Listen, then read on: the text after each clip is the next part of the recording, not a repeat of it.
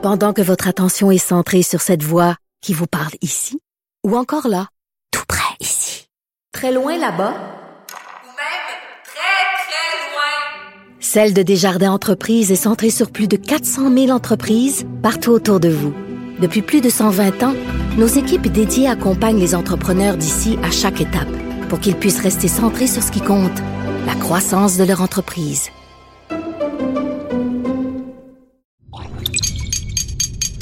Cube Radio.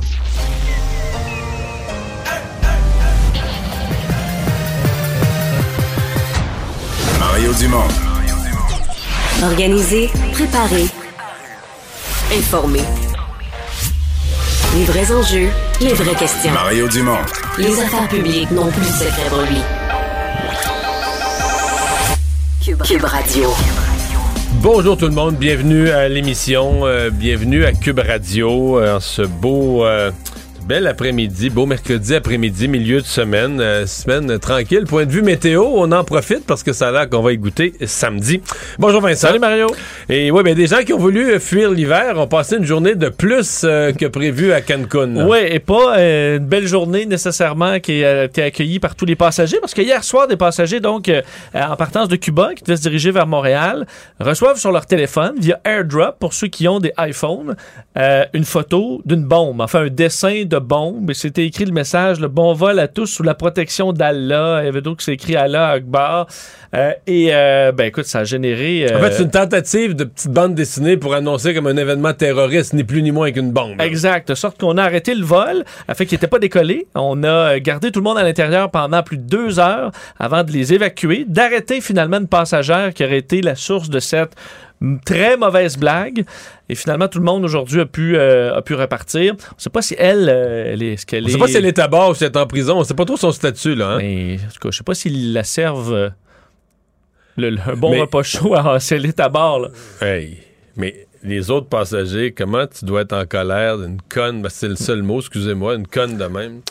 Bon, on va aller rejoindre euh, Julie Marco et l'équipe de 100% Noël. 15h30, c'est le moment d'aller retrouver notre collègue Mario Dumont. Euh, salut Mario. Bonjour. Depuis que je les ai présentés, depuis que je les ai vus, c'est des photos qui me hantent euh, sans cesse. Après le bombardement à cet hôpital pour enfants à Mariupol, Euh, et, et je te les montre en direct. On voit une femme enceinte qui est sur euh, une civière. Elle semble blessée. Ici, on la voit. Je ne sais pas si c'est la même ou c'est une autre là, qui descend les escaliers, le visage en sang. Euh, ici, euh, recouverte d'une d'une couverture. C'est l'inimaginable qui se produit, Mario. Première réaction de ton côté? Ouais. Ben, il y en a une des trois que j'ai diffusée cet après-midi en disant la même chose, là, à quel point. euh, c'est parce que. Il a en même temps, il y a quelque chose de. Dans, dans cette horreur infinie, il y a quelque chose de beau dans la détermination des femmes à donner la vie, là, la concentration de leur, de leur énergie, de leur volonté dans ce qui est l'essentiel. Mais tu sais, avec le sang d'en face, euh, il y, y en a une là, dans- avec le, le sang dans le visage, puis là, tu vois des bagages vite faits, tu vois très bien des sacs un peu tout croche ramassés vite fait. Tout, tout ça témoigne de l'horreur, de la misère, de la, euh, de la panique, mais en même temps, euh, tu sais, elles vont donner la vie, puis une femme qui veut et qui va donner la vie, c'est d'une force incroyable, mais c'est pas, je veux dire, à la fin, c'est pas pensable. C'est pas pensable que ces gens-là avaient une vie normale, un métier, des loisirs, probablement une chambre d'enfant toute prête dans un appartement qui y a une chance sur deux qui soit bombardé aujourd'hui sans jamais avoir été euh, habité. Il y a trois semaines, Julie. Il y a trois semaines, le mercredi, euh, même pas il y a trois semaines, il y a deux semaines en fait, jour pour jour, mercredi, euh, s- il y avait rien là. Et que la, la- la décision d'un homme, la volonté de pouvoir d'un homme, euh, avec bon, une part de folie, là, excusez-moi, mais une part de, de- de- de folie meurtrière, ait lancé la, la destruction de la sorte. On, peut pas, sincèrement, en 2022, on peut pas l'imaginer. On peut pas s'y faire. Et je sais que c'est probablement, tu sais, hier, on se parlait de, de- de- de- des compagnies, des McDonald's et autres, finalement, qui ont été obligés de quitter le pays sous la pression, mais je pense que l'opinion publique, là, puis là j'inclus les jeunes et les moins jeunes, les jeunes qui regardent ça sur les réseaux sociaux, puis les moins jeunes qui regardent ça aux nouvelles, là, je, caricature un peu, mais c'est ça quand même, la, la vie est un peu comme ça aujourd'hui. C'est comme plus acceptable. C'est pour ça que ces compagnies-là n'ont pas eu le choix l'opinion publique s'est forgée qu'en 2022, avec les moyens qu'on a, euh, avec les institutions internationales d'arbitrage de toutes sortes, les Nations Unies, toutes les façons qu'il y a pour les pays pour régler leurs différends sans avoir recours à la guerre, c'est ce qu'on avait décidé en 45 après la Deuxième Guerre mondiale. Ce que fait Vladimir Poutine est condamnable à l'infini. Je veux dire, euh, euh, je sais pas comment on va, on va s'en sortir, mais ce que je sais, il faudra que l'Occident, il faudra que les punitions à ceux qui ont pris ces décisions-là soient euh, extrêmement sévères. Puis bon, le peuple russe risque d'en souffrir malheureusement, mais là, c'est à eux. C'est quelque part, là, c'est à eux, euh, les oligarques russes jusqu'au peuple russe, c'est à, lui- c'est à, eux à se déniaiser. Bon, on me dira, ils sont pas au courant, je sais, ils ont pas l'information, mais ceux qui l'ont doivent prendre les moyens pour faire sauter leur dictateur. C'est à un moment donné, c'est là que la pression doit, doit aller. oui, et euh, donc tu parles de soulèvement, risque de, je ne sais pas si on peut appeler ça un risque, là. Après, Non, mais dans, dans le cas des oligarques, là, dans le cas des oligarques, ils ont, ils ont un réel pouvoir. Là. Oui. De, de s'en prendre directement à Poutine. et, et de prendre les moyens pour qu'ils débarquent de là. Mais ça n'arrivera pas dans l'immédiat. Dans l'immédiat, cette guerre, euh, pour plusieurs semaines encore, à mon avis, cette guerre va se, va se continuer parce que malgré tout, l'armée ukrainienne fait des miracles. La progression russe, elle est quand même très lente. La, la Russie progresse. Là, tous les jours, l'armée russe est plus forte. L'armée russe progresse. Mais, tu sais, il y a deux semaines de passé, euh, je veux dire, à chaque jour, on progresse là, à très, très, très petits pas. Donc, si l'objectif annoncé de Poutine est de prendre le contrôle complètement de, du pays, c'est des semaines et des mois. Et donc, dans son incapacité d'avancer plus vite, ben, ce qu'il fait, c'est la destruction, c'est la destruction des cibles civiles, c'est de raser les villes. Quand on est rendu à raser la, la- la maternité, l'unité d'accouchement d'une ville, on, est rendu bas. C'est épouvantable, effectivement. Mario Justin Trudeau qui poursuit son, voyage en Europe. Demain, il doit s'entretenir avec Kamala Harris. Est-ce qu'il en reste des options pour les pays de l'OTAN, selon toi? Ah, il en reste toujours un peu. hein. Aujourd'hui, le, Royaume-Uni a donné. Moi, je suis pas un spécialiste de l'armement. Je me suis jamais trop intéressé aux questions géostratégiques. Oui, mais les questions militaires, l'armement. Mais là, euh, mon collègue ici, Vincent, qui lui connaît bien ça, me décrivait les nouveaux missiles que le Royaume-Uni vient d'envoyer à l'Ukraine. C'est un autre coche. Euh, des missiles extrêmement précis, dernière technologie. C'est encore des missiles que quelqu'un, à partir du sol, avec un équipement limité, quasiment en tenant ça sur son épaule, euh, peut descendre un avion de 60 millions. Euh, donc, on, de plus en plus, on équipe l'Ukraine, on fournit des équipements à l'Ukraine euh, qui, vont les aider à ralentir au moins la, destruction dont ils, sont, dont ils sont victimes. Pour ce qui est de M. Trudeau, je- je croyais à ce voyage, je crois toujours à l'utilité de ce voyage. Malheureusement pour lui, euh, les événements et les discussions mettent en relief. euh, c'est un voyage de plus en plus moral, hein, d'appui moral, de soutien moral. Ça met en relief les faiblesses du Canada. Aujourd'hui, il discute avec l'Allemagne. Mais l'Allemand lui demande quoi?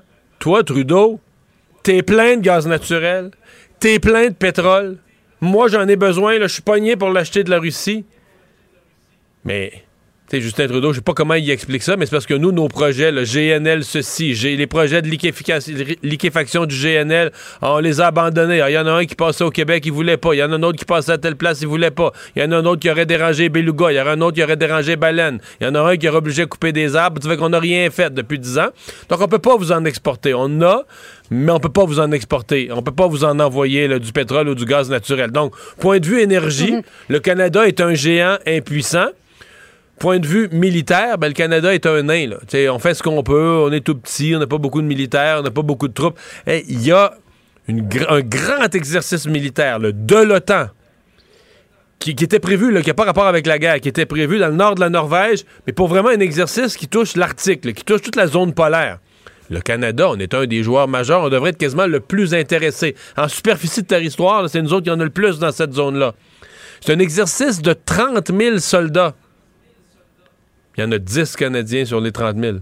Ouais, en fait, on n'est pas vraiment là. 10, c'est, euh, selon les experts, là, 10, ça veut dire que c'est seulement quelques observateurs, quelques officiers qui sont allés, voir, qui sont allés pour voir ce qui se fait, mais qu'on n'est pas vraiment. Donc, tu as un exercice dans- qui touche l'Arctique.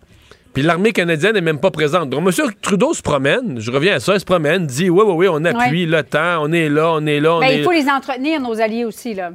Oui, oui. Puis c'est pour ça que j'approuve son voyage, mais je trouve que malheureusement, la faiblesse du Canada transparaît à travers ses bonnes volontés.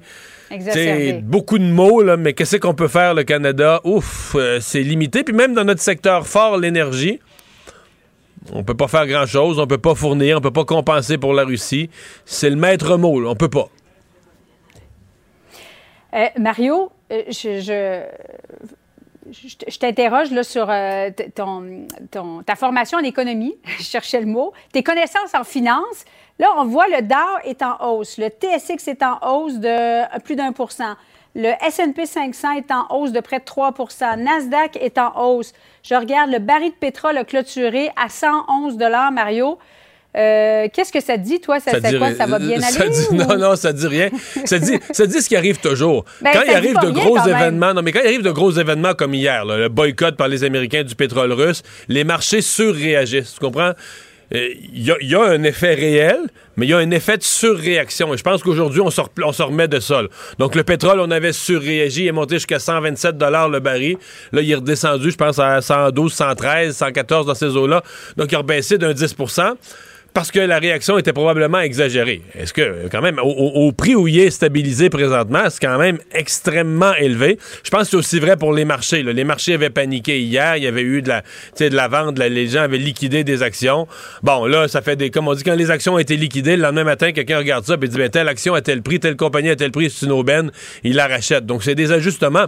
En fait, ce qu'on doit voir, c'est que on est dans une guerre. Donc, le marché est extrêmement nerveux. Là. Depuis, euh, depuis quelques semaines, les mouvements sont tous très euh, assez extrêmes parce que, bon, à un moment donné, on s'énerve trop, on panique. Le lendemain, on panique moins. Mais on est dans une guerre avec sa, dose d'imprévisibilité et les marchés réagissent à ça. Donc, aujourd'hui, ça s'est calmé. Bonne nouvelle quand même pour euh, le prix du pétrole qui est un, facteur qui était en train de faire paniquer beaucoup de gens dans l'industrie des transports, dans l'industrie du camionnage. Tu sais, c'était... Bon, ça reste cher. Là. Pensez pas que ça va baisser euh, à la pompe, mais au moins ça a arrêté de. Ça, ça s'est replacé. là. Ça a arrêté de s'énerver. Mario, merci beaucoup. Bonne fin d'après-midi à Au revoir. Alors Vincent, dans les autres euh, nouvelles, euh, ben oui, malgré ce que je disais tout à l'heure, le Canada va encore donner un peu d'armement à, à l'Ukraine, cette fois-ci du côté des drones. Ouais, avec un, le 50 millions annoncé aujourd'hui alors qu'il rencontrait le chancelier al- allemand Olaf Scholz aujourd'hui dans son voyage en Europe. Euh, Justin Trudeau qui a confirmé euh, cet envoi-là, donc 50 millions de dollars euh, supplémentaires. Et effectivement, on parle entre autres de caméras euh, Ouais, produites pas, au Canada. pas des drones ou des. C'est vraiment plus de surveillance. Ouais, c'est la caméra qu'on fixe sur des drones. Alors, ça prend un, dra- un drone pour mettre la nous, on caméra. fournit pas les drones. On- C'est c'est ce que je comprends. Là. On les Uniquement la caméra qui est fixée sur des drones à des fins de surveillance. Euh, Parce que c'est c'est-tu des drones turcs? Qui avaient des. Ouais, oui, effectivement, qui fonctionnent euh, visiblement très bien. Ils en ont une vingtaine de ces drones turcs qui sont capables, les drones, là, capables de voler, euh, je pense, 27 heures et euh, bombarder euh, avec des petits, petites bombes à guidage des cibles et est-ce que capables le drone, est-ce que le drone, d'assaut. est-ce que le drone tire ou est-ce que le drone fait juste laisser tomber une Il bombe laisse tomber euh, et ensuite elle se guide euh, vers euh, sa cible, c'est ce que je comprends, et ensuite retourne à la base. Parce qu'ils ont détruit, c'est avec ça qu'ils ont détruit beaucoup de chars d'assaut. beaucoup de chars d'assaut dans les colonnes, entre autres, et euh, euh, on risque pas la vie d'un pilote à travers ça. Euh, et c'est, ça semblait être- faire partie des grandes victoires aériennes de, euh, des, euh, des Ukrainiens. C'était grâce à ces euh, drones turcs. Ça peut peut-être être une bonne Donc alternative. nous, on va fournir des caméras. que fournir des caméras. Ça peut être une bonne alternative aux fameux avions de chasse, là, en disant, ben, si on veut pas passer cette étape-là d'envoyer des avions de chasse, envoyer des drones, ça peut être peut-être plus facile à livrer aussi. D'ailleurs, cet équipement-là, là, fourni par Justin Trudeau, par le Canada, euh, ça va arriver quand? On dit sous peu. Mais euh, j'entendais notre collègue Raymond Filion euh, sur place qui est questionné Mélanie Joly là-dessus, sur l'aide. Est-ce qu'elle se rend? Elle dit on répond pas pour des raisons, entre autres, stratégiques. ouais. Euh, mais c'est quand même un gros point d'interrogation sur est-ce que vraiment les Mais le, Ukrainiens mais le peuvent gros, en le gros don du jour, là, on s'en parlait avant de rentrer dans, dans l'émission, c'est euh, ce sont les Britanniques là, hein, qui Oui, donnent ben, des... qui en- écoute, ils annonçaient euh, envisager là, de passer à cette étape-là. C'était pas encore un envoi confirmé, euh, mais, mais des missiles, quoi, dernière, dernière Ouais, ce qu'on génération. appelle des Star Streak, c'est vraiment un missile. en fait, un, c'est un système portable qu'on peut euh, carrément que de l'infanterie peut transporter, mais qu'on peut aussi fixer sur des véhicules, qu'on peut mettre à peu près sur à peu près tout, et qui est capable de désigner une cible aérienne dans les airs, euh, que ce soit un drone, un hélicoptère, un avion de chasse.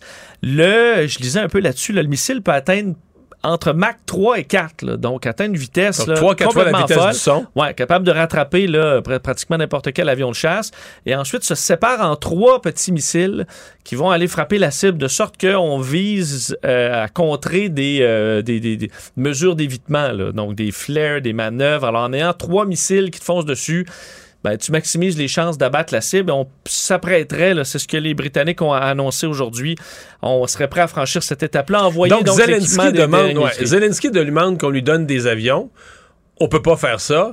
Mais il met- la pression qu'il met sert quand même à lui fournir de l'équipement pour aider à prendre le contrôle un peu de l'espace aérien. Au moins minimiser les dommages dans l'espace aérien. Ouais, c'est sûr que si, écoute, des bombardiers, des avions de chasse, des drones russes sont pas capables d'opérer parce qu'ils se font abattre euh, dès qu'ils rentrent dans le territoire ukrainien, ça devient un sérieux problème pour euh, Vladimir Poutine. Alors, Et ça ralentit les bombardements. là. Absolument. Ils peuvent toujours tirer des missiles à partir de la mer pour les villes sur le bord de la mer. Oui, des missiles loin, mais ça coûte beaucoup plus cher par missile. C'est une autre technologie que utiliser de l'artillerie, par exemple, euh, beaucoup plus près.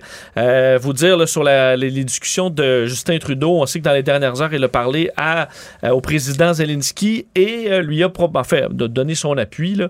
mais aussi on va travailler à une présence de Volodymyr Zelensky au Parlement d'Ottawa euh, via, euh, bon, c'est là, bon, Un peu Zoom comme il a été fait là. hier là, au Parlement britannique. Exactement. Alors, pourrait s'adresser aux parlementaires canadiens sous peu. Alors, les détails là-dessus restent à ficeler. La ville de Montréal qui se dit prête pour l'arrivée de réfugiés. Ouais, Valérie Plante a fait un suivi là-dessus aujourd'hui, euh, disant que la ville était prête à l'arrivée de réfugiés lorsqu'ils arriveront. Euh, elle disait lorsque les premiers déplacés ukrainiens vont venir à Montréal, nous serons prêts, nous nous le sommes déjà. Nous sommes en appui aux communautés déjà établies ici. Entre autres, euh, dit avoir des discussions depuis déjà un bon moment avec le Bureau d'intégration des nouveaux arrivants à Montréal, le BINAM. Euh, bon, par contre, dans un courriel envoyé à quelqu'un qui demandait, euh, qui offrait sa contribution à ce même organisme, on, lui, on leur avait répondu euh, par courriel que les programmes gouvernementaux se mettaient en branle. Alors, on comprend qu'on n'est pas encore tout à fait là, là, que la machine soit bien huilée et prête à recevoir les gens. Disant les Ukrainiens, Ukrainiennes qui voyageront jusqu'à Montréal prendront quelques semaines pour arriver dans la métropole. Du groupe qui choisira le Canada, il est impossible d'estimer combien choisiront le Québec et Montréal. De plus, bon nombre d'entre eux auront de la famille ici pour les soutenir. Euh, le bureau qui indique ensuite qu'il conservera donc les coordonnées de cette personne qui offrait ses services et pourra les rappeler si on en a besoin. Disant, nous profitons pour souligner que Montréal accueille présentement des milliers de migrants demandeurs d'asile depuis la frontière canado-américaine. hein. C'est de- déjà un dossier à gérer et que les besoins étaient déjà très grands. Alors, on- bon, Valérie Plante dit on est prêt. Euh, Est-ce qu'ils arriveront et ils arriveront combien? Ben, ça, on le saura dans les prochaines Et semaines. dans quel délai, là, surtout? là? Parce que Exactement. La, la ville de Montréal, elle contrôle, euh, peut juste organiser des, des lieux d'accueil. Ça peut bien le faire, mais elle peut pas s'occuper de... Non, et la paperasse, ça, ce sera au gouvernement canadien qui, euh, bon, semble euh, avoir de la difficulté à simplifier le tout. Un petit mot sur la COVID? Oui, parce que les, les, bon, les hospitalisations sont en baisse encore aujourd'hui. Pour faut se rappeler quand même un peu de la situation. 1222 personnes hospitalisées. Alors, ça continue Ça de baisser. Bilan euh, des, des décès aussi qui est en baisse depuis euh, plusieurs jours maintenant, qui est à plus Mais 6. c'est quand même un peu hallucinant parce que, souvenons-nous, tout l'automne, bon, on était vaccinés, on avait le passeport vaccinal, puis on disait, là, on vit avec la COVID. Puis Christian Dubé nous avait dit, c'est 700 ou 800 le chiffre? Ma mémoire fait défaut. Je pense que c'est 700. Attends, Il y avait un chiffre, c'était dans ça. C'est 7 ou 800. Ça, c'est le nombre de lits qu'on a COVID. Oui. Puis tant qu'on se tient, on était à 400, whoop, ça montait à 500, on était correct, ça redescendait à 300. C'était l'automne, ça. Là, tout est fini, on enlève toutes les mesures, on a 1200 personnes à l'hôpital. Ça reste bizarre quand tu y penses dans ces termes-là. là. Plus beaucoup de soins intensifs. Puis on comprend que sur les 1200 à l'hôpital, il y en a la moitié que sont à l'hôpital avec la COVID, mais sont pas à l'hôpital à cause de la COVID. C'est différent. là. Ils peuvent avoir, tu sais, tu peux avoir une jambe cassée puis la COVID, ou même des fois, il y en a qui attrapent la COVID, malheureusement. Ils rentrent à l'hôpital pour d'autres choses, attrapent la COVID dans l'hôpital. Mais quand même, quand même. Oui, oui, c'est encore très lourd pour le système de santé. Moins 8 aux soins intensifs, ça c'est bon. On est à 69, là. On Non, est ben plus en beaucoup. Aux soins, aux soins 70. intensifs, c'est plus beaucoup. Euh, D'ailleurs, l'O- l'OMS aujourd'hui vous tenait à faire un rappel que la pandémie était loin de terminer, rappelant là, ce qu'ils ont dit depuis un certain temps, que ça ne sera fini nulle part, que si c'est fini, euh, tant que ce n'est pas fini partout. Et rappelait que ça va faire vendredi deux ans qu'ils ont annoncé qu'on avait atteint le stade de pandémie. Euh, ils ont tenu à rappeler que six semaines avant, ils avaient dit que c'était, on se souvient, là, euh, une, euh, donc, un- bon, bon, l'état d'alerte sanitaire mondial, mais rappelant que ça n'avait pas frappé les esprits et qu'à plusieurs endroits, on peut peut-être s'inclure là-dedans, on n'avait pas pris cet appel-là au sérieux. Ça avait été beaucoup plus long que ça. Mais il y a deux ans, puisque tu parles d'il y a deux ans, aujourd'hui, là, c'était le 9 mars, c'était un lundi il y a deux ans. Et c'était le lundi, si vous vous souvenez, là, de la description de la semaine, la semaine noire, la semaine où tout a déboulé. C'est ce lundi-là que le docteur Arruda, lui, il revenait de voyage. Il a demandé un rendez-vous immédiat avec le premier ministre. Il a exigé un rendez-vous immédiat avec le premier ministre. Il est rentré dans son bureau. Puis pendant, on dit plus d'une heure, il a expliqué à, à François Legault dans le mur, puis tout un, là. puis, puis tout ce qui allait venir, là. Il François Legault n'avait jamais réfléchi à ça. Il a expliqué à François Legault probablement que d'ici la fin de la semaine, vous allez devoir fermer les écoles. On imagine la tête, quand euh, Arruda sort du bureau, on imagine la face de Legault puis ce qui roule dans sa tête. Ouais, ouais, là. lui, son mandat vient de changer euh, Ouais, à complètement. 180. Tout à fait. D'ailleurs, l'OMS rappelait que là, deux ans plus tard, on est à 6 millions de morts. Euh, et euh, chiffre Mais il y a des vagues sans précédent. encore. Présentement, il y a des vagues sans précédent en Corée du Sud, à Hong Kong, à Nouvelle-Zélande. Il y a quelques, je veux dire, c'est quelques pays, plus à l'autre bout du monde par rapport à nous, là, vraiment à l'autre extrémité de la planète. Mais il y a quelques pays qui ont leur plus grosse vague, là, la cinquième vague, mais qui est la plus grosse vague depuis le. Ouais, donc l'OMS va quand même faire le rappel comme ça, de dire à tout- on- le focus de l'humanité en ce moment est sur l'Ukraine, mais euh, la pandémie n'est pas terminée. Mario Dumont et Vincent Dessureau. Un duo aussi populaire que Batman et Robin. Cube, Radio. Est-ce que l'Occident, est-ce que l'OTAN a un devoir moral euh, d'entrer carrément en guerre, là, de ne pas simplement apporter du soutien à l'Ukraine par la voie de, leur remettre des armes ou du sou- soutien humanitaire, mais d'entrer en guerre contre la Russie pour arrêter le carnage qui se passe là-bas? Et c'est l'opinion qu'a exprimée ce matin dans une lettre euh, ouverte à la presse le vétéran des Forces armées canadiennes, Rémi Landry, professeur associé à l'Université de Sherbrooke. Monsieur Landry, bonjour. Bonjour, Monsieur Dumont. Euh, Décrivez-moi comment vous percevez la position actuelle là, des, euh, des alliés de l'OTAN. Ben, euh, mon intention ce matin était tout simplement de mettre en évidence que la position actuelle de l'Occident est insoutenable et inhumaine. J'ai de la difficulté à comprendre qu'on fait tout pour armer l'Ukraine, et puis au fur et à mesure qu'on arme l'Ukraine, ben, éventuellement on rallonge le conflit, et puis on s'aperçoit qu'étant donné qu'on a dit qu'on n'attaquerait pas, que M. Poutine euh, devient de plus en plus destructif. Donc, vous dites, en, en fournissant des armes à l'Ukraine, l'Ukraine prolonge le conflit, faisant plus de blessés, plus de morts, plus de réfugiés, euh, faisant des événements comme aujourd'hui, là, où la- une, une maternité a été bombardée. là. Ben, e- e- exactement. Et puis c'est ça que je trouve euh, incompréhensible. C'est que M. Poutine, on lui a tout simplement dit fais ce que tu veux, il n'y a pas de danger, on n'attaquera pas. Moi, tout ce que je, cherchais à mettre en évidence, c'est l'incohérence de ce que l'OTAN fait, tout en considérant les coûts énormes, pas juste l'OTAN, mais que le monde entier va devoir payer pour la tyrannie de M. Poutine. Qui va payer tous ces coûts-là? Je regarde juste les, les- les pauvres réfugiés. L'Europe a déjà de la difficulté à s'occuper de, de près d'un peu plus d'un million de migrants qui viennent euh, de l'Afrique du Nord et du Moyen-Orient. Comment allons-nous, comment vont-ils être en mesure d'intégrer autant de gens? Oui, le Canada est prêt à en recevoir, mais quand on aura reçu 20, 30, 40 000, ce sera probablement ce Alors que, faire. alors que là, on parle potentiellement de 5, 6, 7, 8, De 10, mi- 5 10 millions. Ouais, c'est Qui ça. va payer pour ça? Et puis éventuellement, une fois que M. Poutine aura terminé de faire ce qu'il veut faire, qui va reconstruire euh, l'Ukraine? M. Poutine? L'argent va venir de où? Encore une fois, probablement des Nations Unies et puis d'un paquet de pays, comme on fait toujours, qui vont vouloir l'aider. C'est que moi, tout ce que je me dis, c'est que présentement, il y a un seul gagnant puis il y a beaucoup de perdants. Et c'est peut-être le temps, aujourd'hui, de tout simplement d'utiliser le même langage que M. Poutine et puis de dire, M. Poutine, on vous offre un ultimatum non négociable. Donc, un ultimatum de dire à telle date, à telle... sur l'ensemble de l'Ukraine. Commencez à négocier avec un médiateur des Nations Unies, quelqu'un de neutre, et puis nous, comme tel, on, on va vous appuyer. Mais si vous ne le faites pas, nous, on va tout simplement, je veux dire, imposer un- une zone d'exclusion aérienne. Et puis, si vous décidez euh, d'aller à l'encontre de cette zone d'exclusion aérienne-là, c'est pas nous qui va débuter la guerre, c'est vous.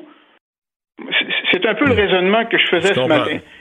Puis, puis, puis l'autre chose qui est. Mais qui- pour qui est ça, euh, excusez-moi, mais pour ça- pour ça, M. Landry, d'être faut être membre de l'OTAN, les pays de l'OTAN sont tous membres des Nations Unies. On a tous euh, adopté la Charte des Nations Unies. Et puis ce que je vois présentement, c'est qu'on permet à un des membres permanents de faire ce qu'il veut, de tout renier les conventions qu'il a signées, de relier les engagements qu'il y a envers la Charte des Nations Unies, et puis on va le laisser faire. Ça va arrêter quand? Moi, je me rappelle fort bien d'avoir lu ce qui s'est passé, je veux dire, à la Deuxième Guerre mondiale, quand le, premier ministre britannique Chamberlain euh, euh, a signé une entente d'apaisement, euh, les ententes de Munich, euh, pour euh, apaiser euh, Hitler. Il a été reçu chez eux, je veux dire, en, en grand victorieux, et puis quelques mois plus tard, ben, c'était une guerre totale. Donc, je crois qu'il faut faire attention avec l'attitude de M. Poutine. Il faut mettre notre pied à terre, tout simplement, plutôt que de continuellement d'être en mode réactif et puis lui dire qu'il peut continuer de faire ce qu'il veut en OTAN. C'est tout simplement inacceptable de voir ce qu'on voit à la télévision. Je ne croyais pas voir ça, je veux dire, euh, après la Bosnie. C'est incroyable. Mais pour aller sur ce terrain, il faut être prêt à une guerre mondiale. Il faut être prêt, il faut dire on est prêt avec la conclusion, la conséquence à, à deux chances sur trois, c'est qu'au mois de mars, euh, le Canada, les États-Unis vont être en guerre, des puissances nucléaires vont être en guerre. Dire, la conséquence est, est, est pas banale. Là. Oui, mais quand vous parlez de guerre nucléaire, euh, M. Dumont, faut pas oublier, je veux dire qu'on on a été sous le parapluie, je veux dire, de la dissuasion nucléaire pendant plus de 50 ans durant la guerre froide, et on l'est encore aujourd'hui. On l'a jamais utilisé. C'est un arme de dissuasion. Il faut que les gens réalisent qu'à partir du moment donné que quelqu'un va peser sur un bouton, ça va être entraîner l'anéantissement total de tant de l'attaquant que du défenseur. Je crois pas que M. Poutine euh, euh, ne soit pas un, un homme rationnel. C'est définitivement un tyran, mais il est très rationnel dans ce qu'il fait. Je ne suis pas convaincu Mais vous- dès que l'OTAN va établir, s'il décide de le faire, euh, une zone d'exclusion, que M. Poutine va décider de peser sur son bouton d'arme nucléaire. Mais vous iriez- Il ouais, va- vous iriez il va détruire la Russie, il va détruire le monde. Ouais, vous iriez jusqu'où? Vous iriez jusqu'où euh, dans, dans une. Est-ce que si on dit les forces de l'OTAN, là, euh, font, font ce que vous avez dit. On dit on, déclare un, es- un espace, un no-fly zone, puis si vous respectez pas ça, euh, on, rentre en guerre et on fait respecter cet espace aérien. Là, on rentre en guerre, euh, bon, au moins euh, contre la contre la Russie au-dessus du sol euh, ukrainien, dans le ciel ukrainien. Mais à partir de là, est-ce qu'on bombarde les bases militaires russes? Est-ce qu'on bombarde les bases militaires autour de Moscou, de Saint-Pétersbourg? Est-ce qu'on est-ce qu'on lance une attaque euh, tous azimuts contre la Russie aussi pour aller détruire leur capacité militaire? Non, je pense pas que ce soit l'objectif qu'on a à faire. Ce qu'on fait, c'est qu'on dit à M. Poutine, comme je vous le disais, on lui donne un, ultimatum. Tu établis un cessez-le-feu sur l'ensemble du territoire ukrainien. Tu commences à négocier. Puis si tu fais pas ça, ben nous, on va imposer une zone d'exclusion sur le territoire ukrainien. Et puis si c'est toi qui décides d'attaquer nos avions, ben c'est toi qui vas débuter l'offensive, la guerre. Euh, tout ce que j'essaie de dire, c'est de, de retourner dans une logique différente de celle qu'on a depuis le début, parce qu'on est continuellement en mode réactif. On est toujours en mode réactif. Oui, M. Poutine a dit ça, c'est correct. M. Poutine a utilisé son droit de veto euh, au Conseil de sécurité, alors qu'il est lui-même à l'origine de cette guerre-là. Ça va arrêter où? Quel sera le prochain pays après euh, Ben, l'Ukraine? Monsieur Landry, là-dessus, j'écoutais aujourd'hui les experts internationaux de la question en syrienne, là, donc du conflit en Syrie, et ils disaient, euh, ils avertissaient un peu le monde à dire, faut pas que l'Ukraine se transforme en Syrie, c'est-à-dire un, un conflit euh, sur des années, conflit ultra sale, euh, faut dire où les pires crimes de guerre sont commis. On va commencer à en voir beaucoup en Ukraine aussi. Est-ce que c'est un peu ça qui, qui, qui vous inquiète? C'est un conflit qui va s'étirer en, en longueur sur des mois, des années? Non, je pense que lorsque les gens font euh, un retour sur la Syrie, c'est pas du tout ce qui se passe actuellement euh, en Ukraine. En Ukraine, en regardant, je veux dire, la majorité des Ukrainiens sont pour leur souveraineté, sont en arrière euh, euh, du président Zelensky, ce qui n'était pas du tout le cas, je veux dire, en Syrie. En Ouais. Syrie, ça a commencé parce qu'éventuellement, euh, il y a plusieurs ethnies, il y a plusieurs groupes qui étaient tout simplement, je veux dire, contre l'autocratie euh, de Bachar al-Assad. C'est pas du tout ce qu'on a présentement en en Ukraine. En Ukraine, on a un, peuple qui est souverain, qui est souverain, qui a été éventuellement, je veux dire, euh, dont la Russie euh, n'a pas respecté la souveraineté. Alors qu'en Syrie, le, combat a commencé de l'intérieur, comme dans plusieurs autres pays aussi d'ailleurs. Hmm. Mais ce qui se passe en, Ukraine, c'est complètement différent. C'est qu'on a un pays qui est souverain, qui est autonome, selon la Charte des Nations Unies, qui, a le, devoir éventuellement de pouvoir gérer son futur. Et puis là, on a quelqu'un à côté qui décide non, ton futur, je ne l'aime pas, tu vas faire ce que je vais te dire de faire. Ça va à l'encontre de toute la Charte des Nations Unies, de, de, la façon dont le monde évolue actuellement, à tel point que même la Chine a décidé, je crois aujourd'hui, de venir en aide hein, à l'Ukraine. Il y, a quelque chose d'illogique, là. Hmm. Les, euh, les Russes, évidemment, l'Ukraine, c'est dans leur cours. dire, leur armée est à côté, puis ils utilisent le, le, Belarus comme base d'opération. En combien de temps vous pensez que l'OTAN, euh, parce que exemple, les Américains, bon, ils ont des bases en Europe, mais l'armée américaine est quand même loin. En combien de temps vous pensez qu'on serait capable de regrouper une force opérationnelle capable d'aller affronter Poutine euh, pour défendre le ciel ukrainien et, bon, mener une guerre? en combien de temps? Ah, j'ai pas les chiffres actuels, mais tout ce que je peux vous dire, c'est qu'actuellement, euh, l'ensemble des forces, l'ensemble des forces de l'OTAN euh, est en mesure euh, et, de loin supérieur à ce que M. Poutine a comme ressources militaires. Euh, déjà, les Américains ont 100 000 hommes sur le terrain. On ne parle pas de, l'armée allemande, de l'armée française, de l'armée britannique. Déjà, présentement, je veux dire, les pays européens sont en mesure, avec l'aide américaine, sont en mesure de facilement de dépasser euh, les ressources, euh, ou du moins les forces armées russes. Mhm. Donc, pour moi, ce serait tout simplement un combat qui, oui, qui serait probablement violent, mais qui ne euh, serait pas du tout à la faveur euh, de M. Poutine, surtout si c'est lui qui décide d'attaquer. Rémi Landry, merci d'avoir été là. Au revoir. Pendant que votre attention est centrée sur vos urgences du matin, vos réunions d'affaires du midi, votre retour à la maison ou votre emploi du soir, celle de Desjardins Entreprises est centrée sur plus de 400 000 entreprises à toute heure du jour. Grâce à notre connaissance des secteurs d'activité et à notre accompagnement spécialisé, nous aidons les entrepreneurs à relever chaque défi pour qu'ils puissent rester centrés sur ce qui compte, le développement de leur entreprise.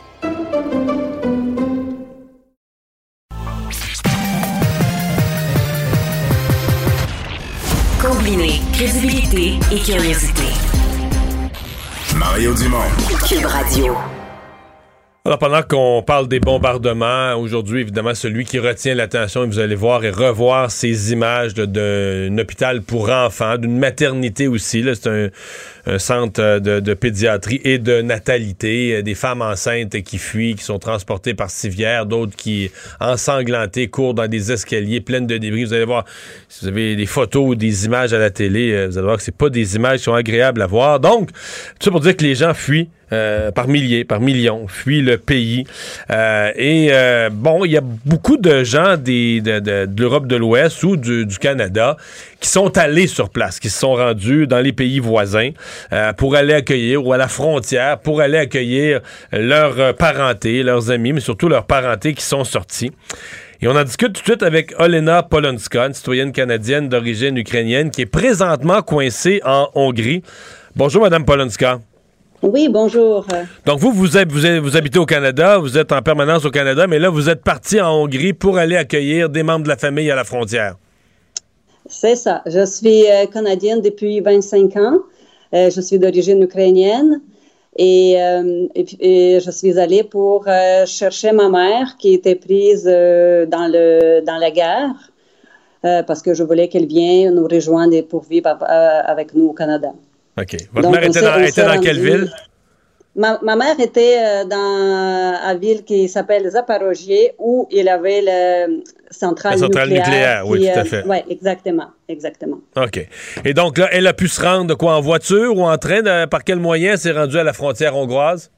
Oui, ça, c'était tout un défi de se rendre à la frontière. Ma mère, juste pour vous dire qu'elle a 88 ans. Oh et elle était obligée de prendre le train qui partait de ma ville natale, de Zaporozhye, et le train qui, elle était assise dans le train pendant 30 heures, que le train, passe, euh, et le train a traversé le pays au complet, c'est à peu près 1000 kilomètres jusqu'à la ville qui s'appelle Lviv. Donc, elle était 30 heures euh, dans le train. Euh, à un moment donné, le train était obligé d'arrêter la nuit et fermer toutes les lumières parce qu'il avait les avions des barbares russes qui pouvaient bombarder le train. Donc, le, le, le, le conducteur de, du, du, train, il a arrêté le train pour, pour plusieurs minutes. Il a fermé euh, toutes les lumières pour, pour que le train soit pas visible. OK. Et là, Donc, Aliv, elle n'est pas encore rendue à la frontière hongroise. Je n'ai pas la distance en tête, mais il reste euh, quand même plusieurs, quelques, quelques centaines de Oui. kilomètres, non? Effectivement, oui. Elle est arrivée à Lviv et tout de suite, elle a pris, euh, parce qu'elle a voyagé avec euh, une autre fille et un enfant, ils ont pris tout de suite une, euh, une voiture qu'on a commandée, une- comme un taxi, qui a roulé encore six heures pour aller se rendre aux petites villes près de la frontière, 50 km de la frontière hongroise. Donc, et il était évi- évidemment épuisé, donc ils ont dormi dans cette euh, petite ville euh, qui, qui était très accueillant. Ils ont accepté euh, les, ils hébergeaient les gens gratuitement, ils ont nourri, puis ils pouvaient prendre leur douche et tout. Et le lendemain, il s'est réveillé, puis ils ont pris une autre taxi pour aller 20 km encore jusqu'à la traversée du pont. Euh, c'est le, le pont qui rejoint les deux pays, le pont entre l'Ukraine et, Et- euh, Hongrois. Et vous, vous étiez là, là, vous étiez là en Hongrie, là, du côté de la Hongrie pour l'accueillir. Et oui, on a, on était, on est parti de Budapest, on a en auto, puis on est allé chercher euh, ma mère, et mon, mon ami avec son enfant euh, à la frontière. Voilà. OK. Donc là, aujourd'hui, vous êtes en Hongrie, vous êtes où? Vous êtes en ville, à Budapest? Oui, on est à Budapest. Avec que elle, pourquoi- ensemble? Oui, on est tout le monde ensemble. Oui, on a, on a loué euh, la place pour dormir. Et oh, pourquoi on a choisi le, le, le, le Budapest? Parce que, premièrement, oui, c'était les frontières les moins achalandées. Parce que si vous suivez les, les nouvelles, en, c'est en- Pol- Pologne, a beaucoup, beaucoup, Pologne beaucoup de monde. Slovénie, oui, c'est vraiment, vraiment le bordel. Donc, c'était moins, euh, c'était plus long aller à la frontière euh, hongroise, mais au moins, euh, c'était passé rapidement. La frontière était facile à traverser. Alors, euh, et aussi pour, euh, on a choisi cette ville parce qu'il y a une ambassade de- du Canada. Donc, euh, on a dit que euh, une fois euh, ma mère arrive, on va aller à l'ambassade et on va tout régler son entrée au Canada. Ouais. Et là, c'est ça qui est, ce que je comprends, c'est ça qui est plus, un peu moins facile que prévu, là. Et c'est ça que ça a commencé, effectivement. Euh, juste pour vous dire que ce, matin, ah non, euh, avant, euh, je vais vous dire que ma mère, elle a déjà eu euh, la lettre, elle a déjà reçu la lettre du gouvernement du Canada avec l'acceptation de son visa. Mais le visa n'était pas encore finalisé. Il fallait qu'elle envoie son passeport avec la lettre du gouvernement dans une ambassade pour finaliser le visa. Il, reste juste mettre comme une étampe dans son passeport, comme quoi elle peut entrer au Canada. Et elle a reçu cette lettre le 23 février. Et le 24 février, la guerre a commencé. Évidemment, l'ambassade m'avait communiqué pour dire que envoyez rien, euh, on n'est pas en service, on a déménagé, qui, euh, l'ambassade de Kiev a déménagé à Lviv. Après ça, Lviv a déménagé à en Pologne. Donc, ils ont coupé tous les services. Donc, ma mère pouvait pas avoir son visa. Donc, on a quand même tenté et ma mère a traversé ici et on s'est dit, on va aller sur place euh, à l'ambassade euh, à Budapest et ça va prendre deux secondes, ils vont faire le visa. Mais c'était pas du tout le cas qu'on a eu aujourd'hui. Parce que vous savez que nous, au Canada, on a des conférences de presse à tous les deux jours, des élus du gouvernement, des membres du gouvernement pour dire que euh, on prend les mesures, on fait tout ce qui est possible pour accélérer, pour simplifier la vie aux gens qui sont euh, dans cette situation difficile. Alors, il y a un écart entre ce qu'on ce qu'on dit publiquement et la façon dont ça se passe sur le terrain. Je peux vous dire un très grand écart. Parce que je veux vous dire, aujourd'hui, on s'est présenté euh, à l'ambassade à l'ouverture euh, vers 9 heures du matin. Euh, il y avait un autre couple devant nous. Euh, premièrement, et moi et mon conjoint qui est canadien aussi, on a les passeports canadiens, on n'était même pas capable d'entrer à l'intérieur ils ont fermé la porte et ils ont dit qu'on n'a pas le droit d'entrer dans l'ambassade. On est les Canadiens et on n'a pas le droit d'entrer chez nous. Pourquoi? Ça, dès le début, dès le début, ça commençait très mal. Il faisait froid, on était dehors, ma mère était avec nous, la fille était avec nous, avec la petite fille de 6 ans, et tout ce qu'on a eu, c'est le euh, genre un gardien de sécurité euh, qui euh, commençait à nous dire que c'est impossible de parler avec quelqu'un, prenez les papiers, il, nous a donné les papiers imprimés avec euh, les les, les, les, les liens qu'on a déjà trouvés avant d'aller à l'ambassade sur Internet, mais, mais qui sont très compliqués à comprendre. Qu'est-ce qu'il faut faire? Comment les remplir? À qui poser les questions? Euh, depuis qu'on s'occupe de ça, on a fait les centaines d'appels sur tous les numéros qu'il qui affiche dans tous les sites de gouvernement et on n'a jamais pu parler avec une personne. Donc, c'est vraiment, vraiment décourageant. Je peux vous dire, nous, on parle deux langues, le français et l'anglais. On est les Canadiens et on n'est pas capable d'aller chercher les informations pour aider les gens. Imaginez-vous les Ukrainiennes ici qu'on rencontre, les femmes et les enfants en, majorité, parce que les hommes n'ont pas le droit de sortir du pays pour le défendre. Donc, c'est juste les femmes et les enfants qui prennent le train. Et il, y en a plein qui viennent ici qui parlent juste ukrainien qui n'ont pas d'argent. Il, il s'est sauvé avec un sac à dos, avec les... Excuse-moi. Non, mais vous êtes, vous nous dites, vous êtes inquiet pour ces gens, vous êtes inquiète pour ces gens-là. Vous dites, si vous, avec quand même euh, des moyens, puis on le voit, là, vous êtes débrouillard, vous êtes rendu en, en, Hongrie, vous avez les moyens financiers de payer le billet d'avion, l'installation. Des gens qui arrivent avec rien, qui parlent ni l'anglais ni le français, je veux dire, ils sont, qui ils sont vraiment mal pris. C'est impossible de venir au Canada. Impossible. Ah, pour ces gens-là, s'il n'a pas l'aide de gouvernement, mais l'aide physique sur le terrain, impossible. Mais l'aide sur le terrain, vous dites, il vous ferme, la, il vous barre la porte de l'ambassade dans la face, là.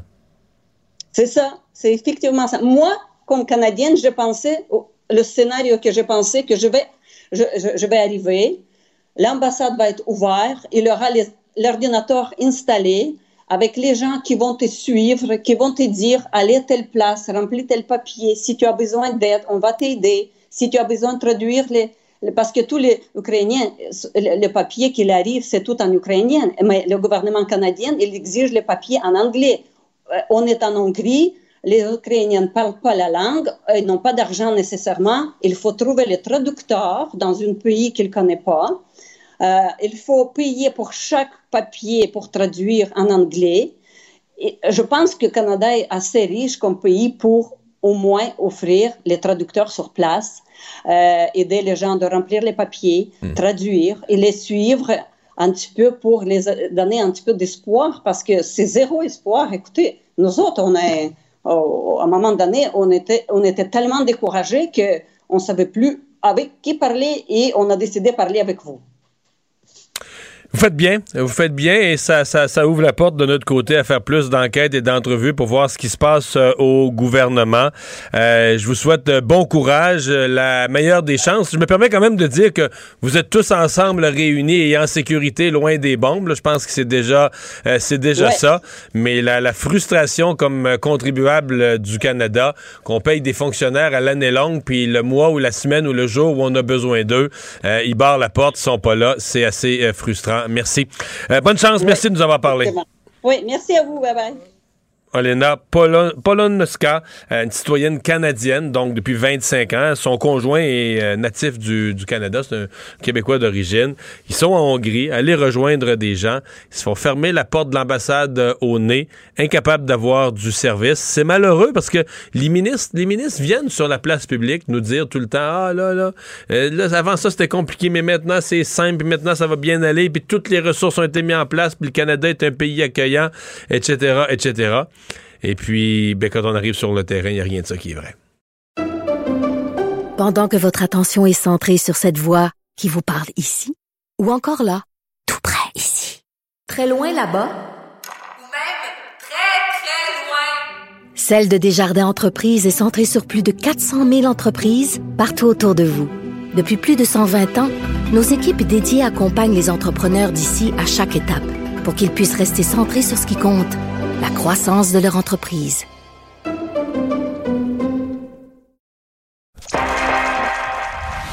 Mario Dumont. Il analyse l'actualité et sépare les faits des rumeurs. Il n'a qu'une seule parole, celle que vous entendez. Cube Radio. Alors, controverse euh, autour euh, du, euh, du festival Festiplage. Euh, remarquez que ça fait connaître le, Festiplage euh, parce que le, le chanteur Émile Bilodeau euh, a annulé sa participation à l'occasion de la Journée internationale des droits des femmes, euh, constatant que la programmation ne comportait aucune femme. Donc, c'était des groupes ou des chanteurs, tous masculins.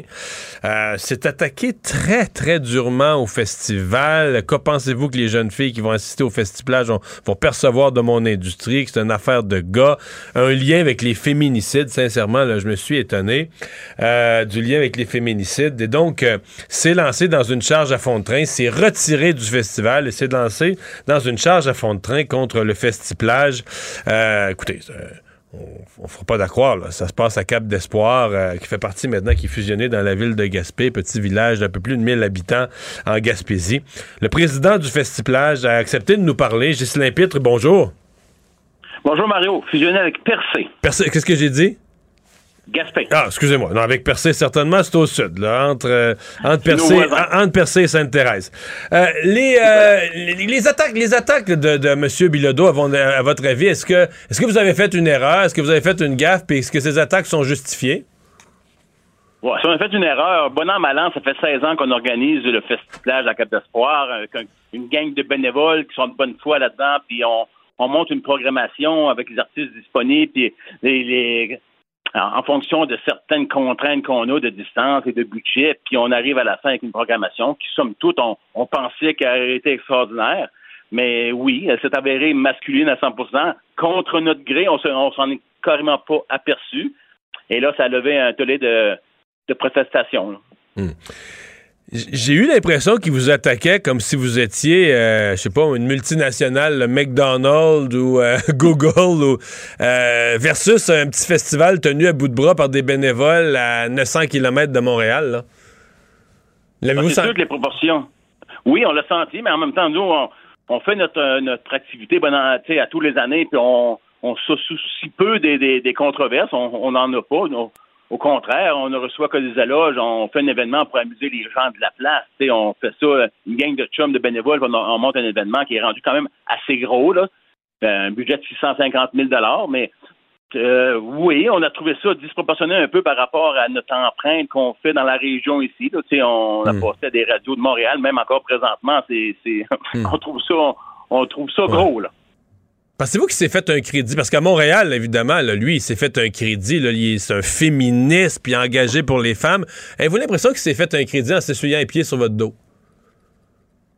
Euh, je ne sais pas. Nous, hier, on a essayé de rattraper un peu la balle au bon là, en, en renégociant avec l'équipe de, de, de M. Bilodeau là, pour voir s'il y a moyen de s'entendre. Parce que Mais excusez-moi, excusez-moi. Lui, non, non, mais vous avez. Est-ce que lui vous avez appelé avant de faire sa sortie publique? Est-ce qu'il vous a appelé pour dire j'ai un malaise, faudrait introduire des femmes? Euh, Est-ce que dans son spectacle, est-ce qu'il vous a proposé, dis-moi, dans mon spectacle, on pourrait mettre une deux filles avec, seriez-vous prêt à les payer? Est-ce qu'il vous a, est-ce qu'il vous a appelé pour vous suggérer euh, des, des façons d'améliorer la programmation pour y inclure des femmes? Non, du tout, du tout. On- depuis la semaine passée, là, il est sur les médias sociaux, puis euh, il parle mal contre le Festival de Cap d'Espoir, puis ça lâche pas. Euh, on, voyait qu'il se positionnait à l'effet s'il va venir ou s'il viendra pas à Cap d'Espoir. Hier matin, à notre grande surprise, on, ouvre le Instagram puis on voit qu'il ne viendra pas pour différentes raisons. Il y a des raisons qui sont quand même extraordinaires. Le fait qu'il mêle les féminicides là-dedans, là, on n'est pas là, on n'est vraiment pas là à Cap d'Espoir. Donc, euh, on été surpris. Puis moi, je, l'ai appelé. J'ai appelé leur équipe en disant qu'est-ce qui se passe là? Pourquoi qu'il ne m'a pas appelé, Émile? On est capable de, de jaser avec. A un malaise, on, est capable de trouver des, solutions ensemble. On est là en mode solution depuis que c'est arrivé ça. Euh, L'événement est arrivé, puis on, veut corriger. Fait qu'hier, on s'est mis en mode solution avec son équipe. Puis on a trouvé des, solutions, mais moi, nous, on a dit à son équipe, on, est prêt à négocier, mais il faut absolument qu'Émile se retire des médias sociaux Maintenant, maintenant, on veut plus le voir sur les médias sociaux. Négocions des, des solutions pour arriver à un accord qu'on se donne la main puis qu'on dit OK, on oublie ça puis on continue. Mais en cours de route, toute la journée encore, il était sur les médias sociaux, il lâchait pas. On avisait encore les- leur équipe hier vers 4 heures en disant il lâche pas là. C'est que ça continuait. Puis donc, on a dit, on va prendre position parce qu'on s'est attendu hier. On rajoutait des femmes dans son show. On rajoutait une partie, première partie féminine. On était contents. On était contents. On avait trouvé une solution. Mais il n'a pas arrêté. Il n'a pas arrêté. Fait qu'un matin, le comité organisateur, on s'est réunis et on a dit, ben, on n'est pas prêt. On n'est pas prêt à, à embarquer dans l'aventure avec une, as- une association avec euh, M. Bilodeau pour, euh, pour, pour que ça dure tout l'hiver. À un moment donné, il faut que ça suffise. On arrête, on passe à autre chose.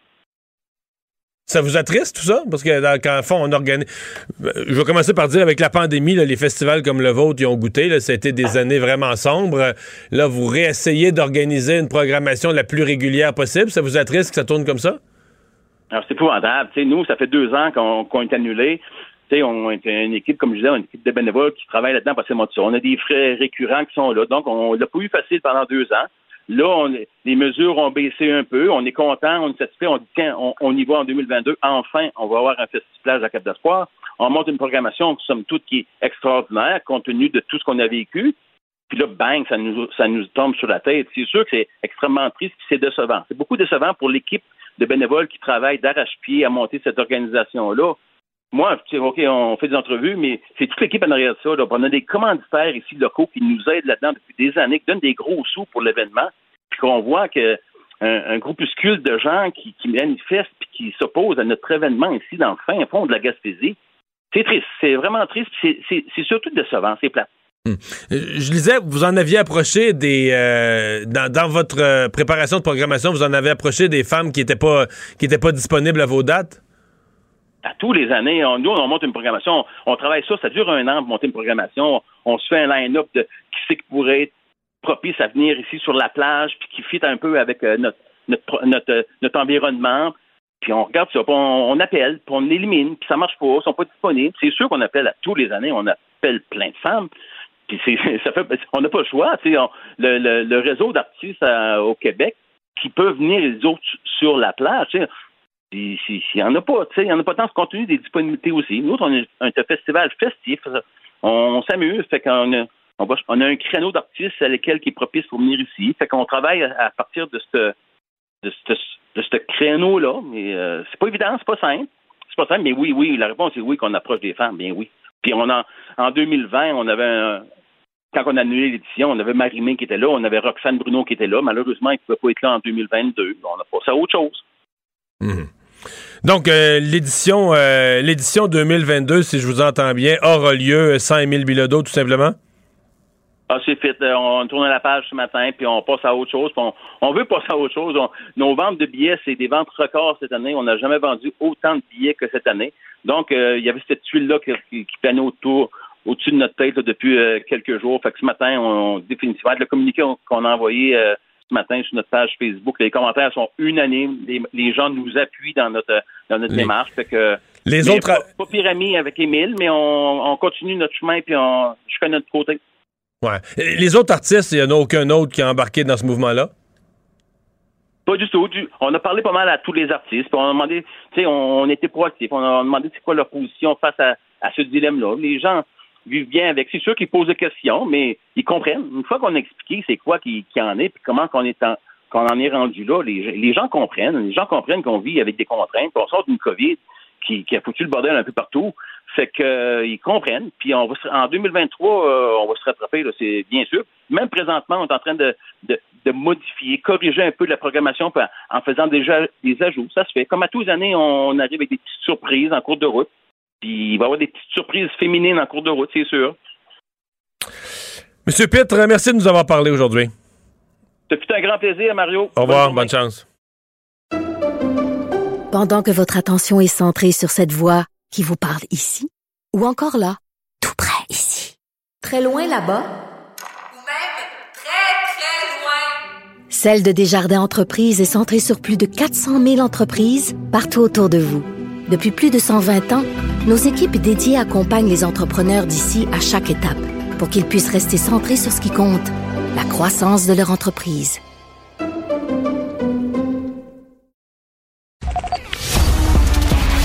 vrais enjeux, les vraies questions. Les affaires publiques n'ont plus de secret pour lui. Mario Dumont.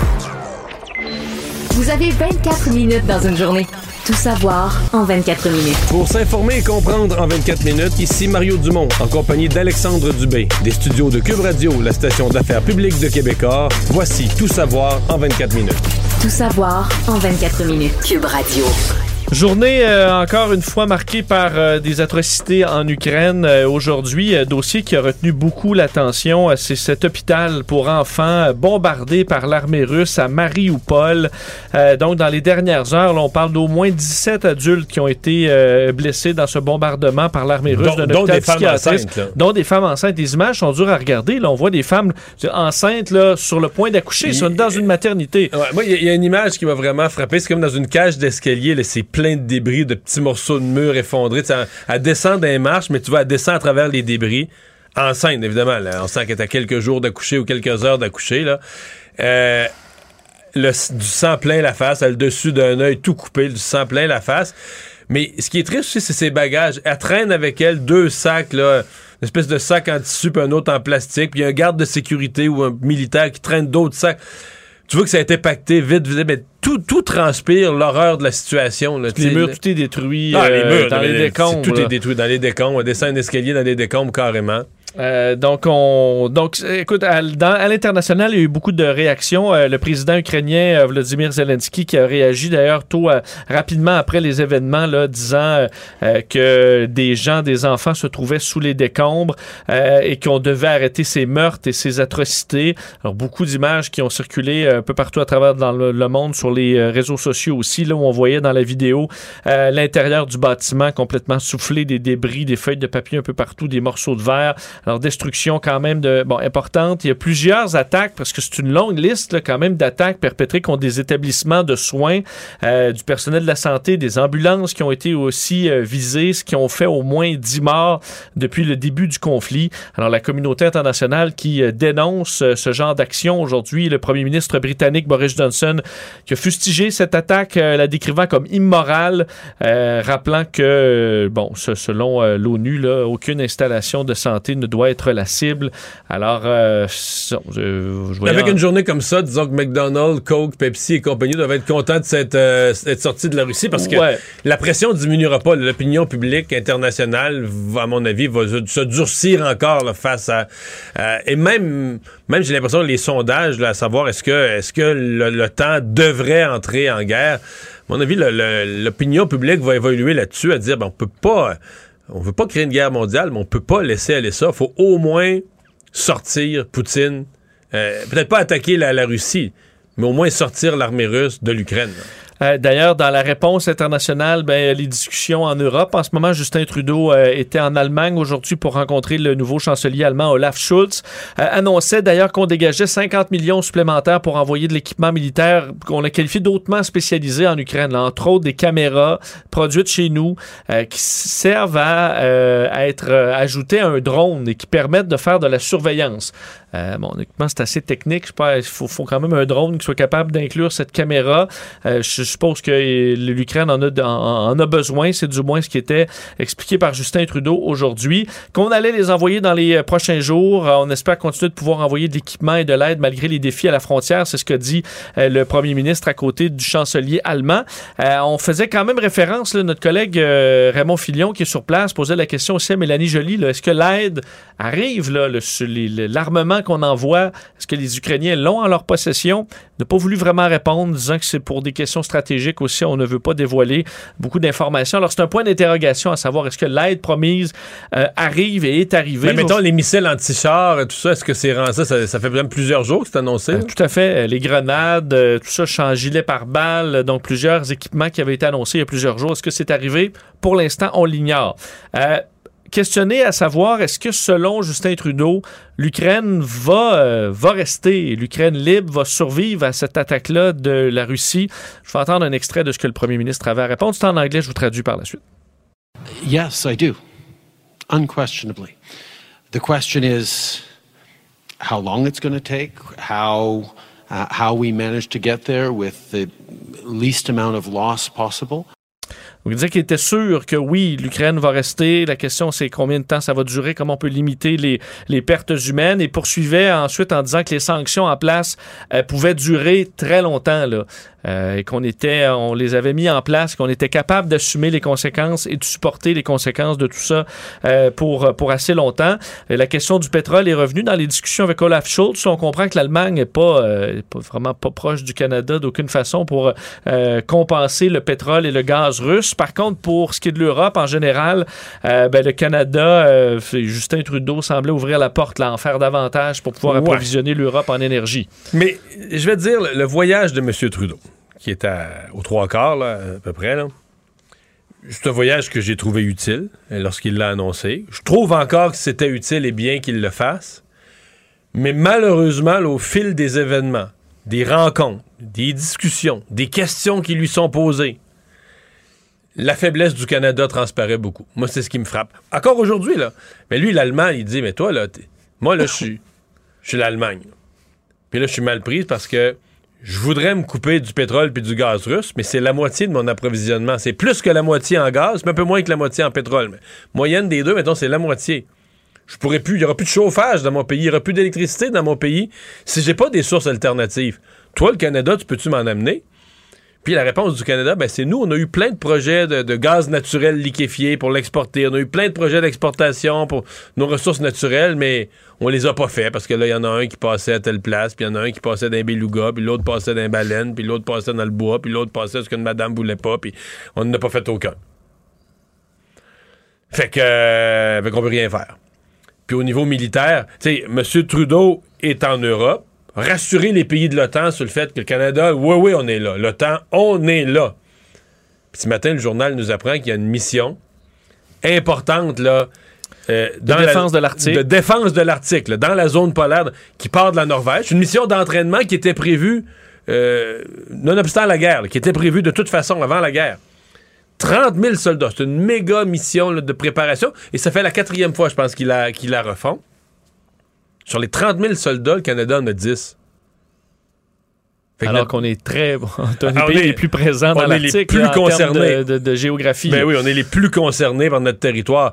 Fait que tu dis, OK, on parle, on parle, on parle, on dit des... Fait que moi, malheureusement, de plus M. Trudeau avance dans, sa, dans son voyage, plus c'est du support moral. Tu dis, OK, le Canada est là, on n'a pas de gaz naturel, on n'a pas d'armes, on n'a pas beaucoup d'armes, on n'a pas beaucoup de soldats, on n'a pas beaucoup de, on n'a pas de pétrole, là, vous en rien, mais on, on est avec vous autres. Non, parce que comme des missiles, en, mettons, Stinger anti-aériens, euh, le Canada n'en dispose pas. Ouais, ce que je comprends, c'est que nos missiles anti-chars, c'est de la génération, c'est pas, la- c'est pas les plus hautes. Là. Non, quand tu on vous envoie des grenades, ça paraît comme une petite force militaire. Là, Des euh, grenades, ça fait un, peu, fait un peu Deuxième Guerre mondiale. Ben, exactement. Des gilets par balles, je comprends que ça peut être utile sur- au combat, mais on est loin des, des- missiles haute technologie envoyés par d'autres pays de l'OTAN.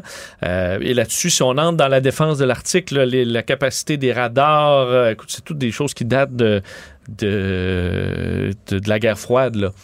Euh, alors, on a une usure à ce, niveau-là.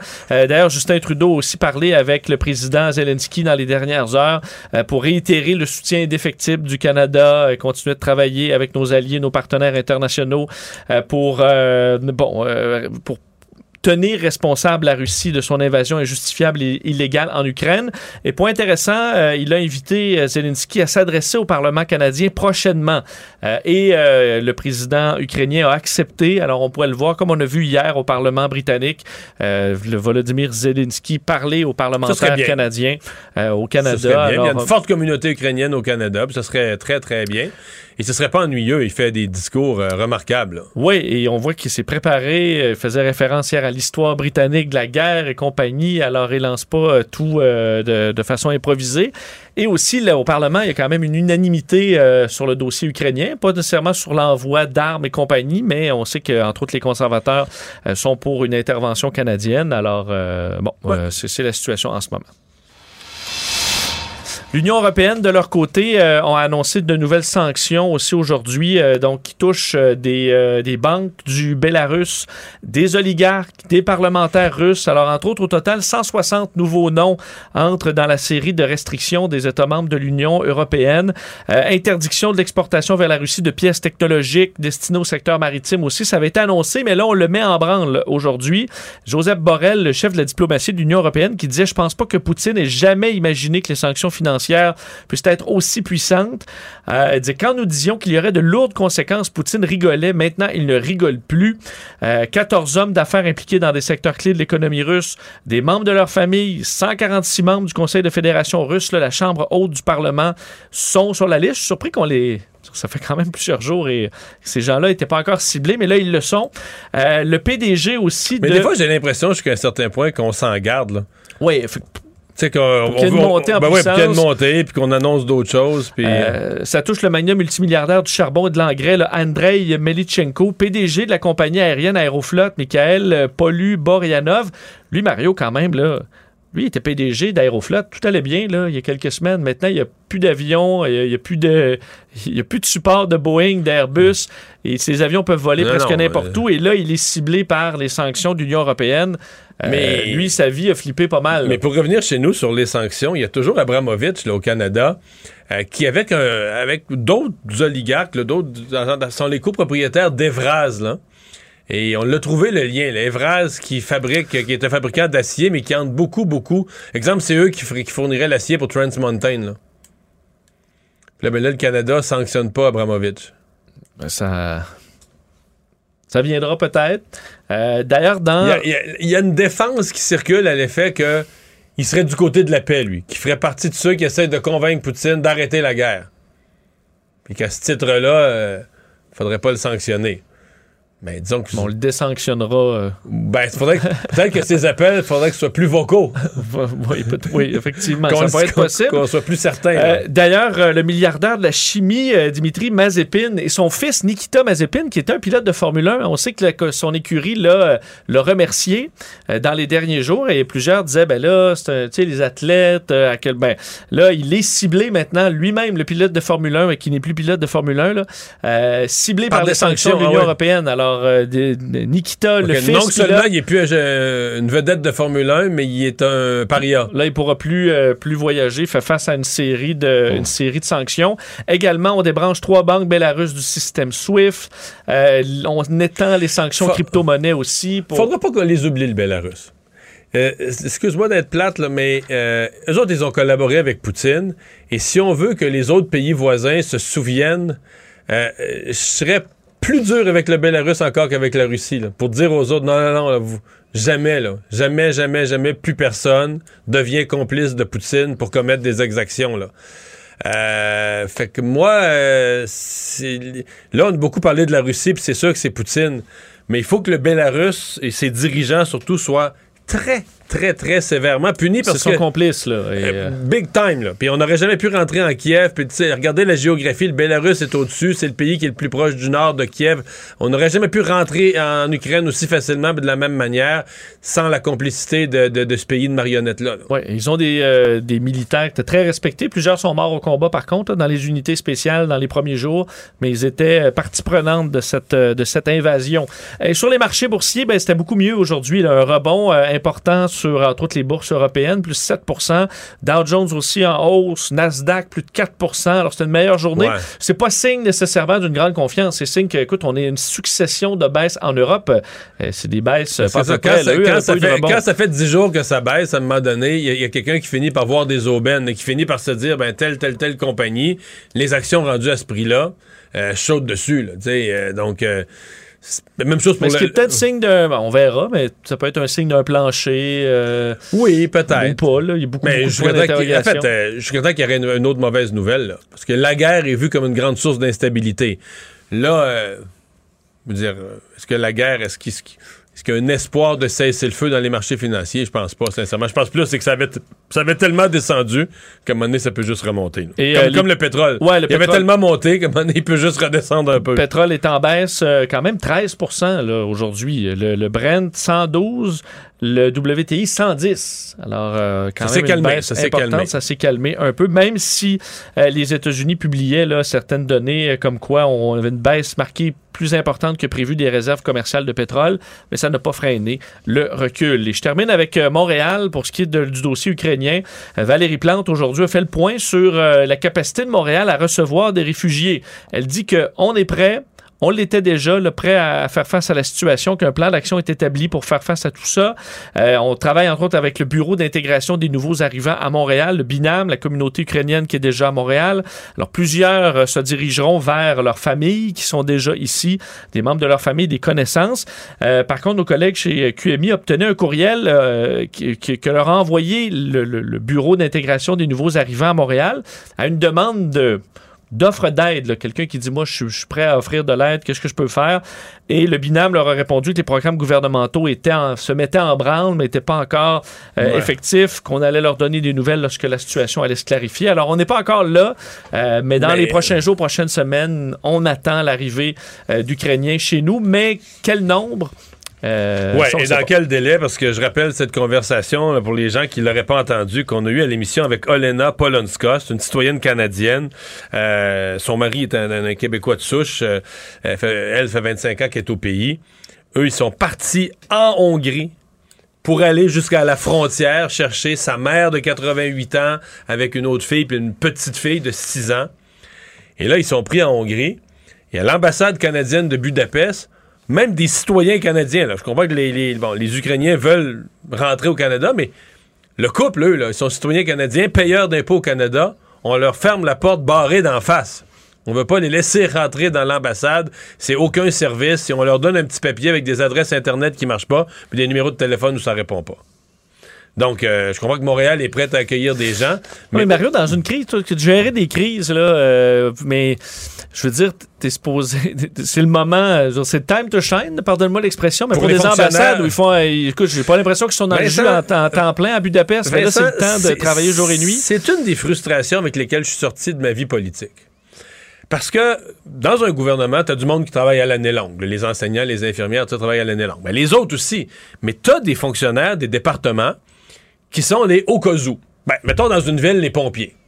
T'sais, les pompiers peuvent, peuvent être une nuit sans sortir. Peut-être pas à Montréal, parce que c'est une grosse ville, mais dans une ville, je sais pas, dans une ville plus petite, les pompiers peuvent être une nuit sans sortir. Ben là, tu vas pas le lendemain matin dire on, on congédie les pompiers, Non. parce que peut-être la nuit d'après, il Tu va avoir, avoir besoin. il va y avoir trois incendies majeurs. Tu as besoin de tes pompiers, mais tu acceptes que tu payes des gens à l'année longue pour les grands besoins, sauver des vies, etc. Et tu te rends compte qu'au gouvernement, tu payes des gens, mais c'est ça, comme tu dis, des ambassades où. Et on s'entend qu'il doit y avoir des petits mardis tranquilles, là. Hein? Des petits cocktails. Tranquille. Oui. Mais là, à un moment donné, arrive une crise, puis tu dis, bon, mais nous, moi, comme contribuable, je paye des gens à l'année longue depuis des années pour ce jour-là, cette semaine-là, pour que ce mois-là, on aura des besoins, là, puis là, on aura des, des fourmis ouvrières prêtes à se mettre en marche. Puis là, tu te rends compte que y a rien qui marche, assis sur leurs mains, ça fonctionne pas, ça donne pas les services, puis tu te dis, OK, mais la décennie, la décennie d'avant, que moi je payais, puis il y avait pas de crise, là, c'est quoi la joke? C'est que... Que tu le mois où on a besoin de vous, il aura coûté cher en maudit. Là. oui, vraiment, là. Ça fait 10 ans euh, qu'il n'y a, pas- a eu de Il y a dossier pas eu de important. crise, il n'y a pas eu de dossier important. Puis là, il y en a un, puis il se passe rien. Tout le monde a l'air embourbé, tout le monde a l'air dépassé, tout le monde. euh, c'est, et, c'est comme ça dans beaucoup de domaines au gouvernement où tu dis, OK, il y a du monde qui prépare des plans, puis qui prépare des affaires, puis qui prépare des papiers. Puis la journée que ça arrive, là, que tu dis, OK, là, les plans, là, euh, sortez-les. Là, on a besoin de vous autres, assis sur leurs mains. Bon, c'est comme si les pompiers, au moment d'être finalement appelés, ils finissent leur souper. Là, Là, on vient de commencer l'entrée, on va y aller après Ouais, le dessert. ou c'est comme si les pompiers disent on va ah, faire ben la là, vaisselle. ou c'est comme si les pompiers sont appelés puis ils disent ah, ben là on a un pneu là il est dégonflé ça fait deux jours puis on s'est pas occupé de ça on joue aux cartes on s'est pas occupé de ça puis tu dis ouais mais là pendant que tu faisais rien là c'était peut-être pas la job de t'occuper du pneu là, vous dire qu'est-ce qui Ouais. arrive? Ben non on, on joue aux cartes là Tout savoir en 24 minutes.